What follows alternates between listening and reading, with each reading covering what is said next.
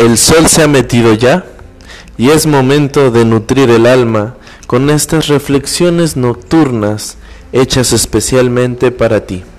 Los saludo con mucho gusto en esta noche. Soy su amigo y tanatólogo Edwin Rivera Uscanga.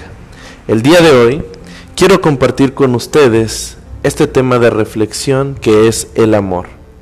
Este tema es para que en esta noche podamos reflexionar un poco sobre nuestra vida, pero principalmente sobre cómo ser personas más integrales, más luminosas y poder tener un camino libre y en paz. Hablemos del amor, pues. El amor debe comenzar por lo más importante que tenemos los seres humanos, el amor no es únicamente ese sentimiento que tenemos hacia otras personas. El amor parte del amor propio, ese que debemos tenernos a nosotros mismos con bondad, con delicadeza, con respeto y con muchísima fortaleza. Muchas veces creemos que amar representa hacer todo por los demás dar nuestra vida por los demás, agotarnos en ese proceso, querer resolverles sus instantes de dificultad a esas personas que forman parte de nuestra familia, amigos y compañeros incluso en el trabajo.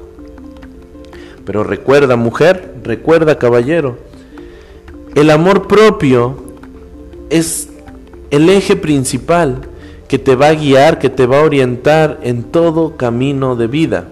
Si te amas, puedes amar a los demás, pero quien no experimenta amor hacia sí mismo, no puede pretender amar a otros, porque no conoce lo que es el sentimiento vivido y sentido en carne propia. La próxima vez que le quieras expresar tu amor a alguien, hazlo incondicionalmente, hazlo desde el corazón Exprésale realmente ese sentimiento único y puro sin esperar nada a cambio. Porque en el momento en que empiezas a esperar, eso se convierte en querer. Y el querer no es amar, el querer es poner expectativas, es darle una utilidad a la persona y posteriormente desechar a ese ser que de alguna manera hizo todo por complacerte pero que terminó fallando. Recuerda, ama hoy, ama bien, pero sobre todo ama a tiempo, porque eres único, única, y nunca jamás habrá alguien parecido a ti. Nadie te puede reemplazar.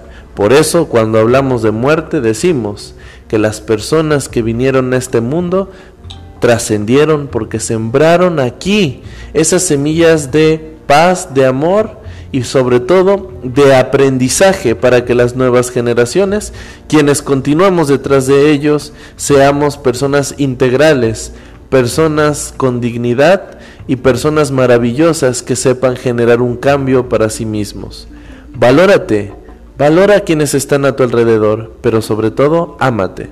Recuerda la ley del yo-yo. Primero yo, después yo y a lo último yo. Porque para estar bien con los demás, necesito primero estar bien conmigo mismo. Saludos gustosos desde Grupo del Ángel. Recuerden que sus tanatólogos y amigos estamos para servir.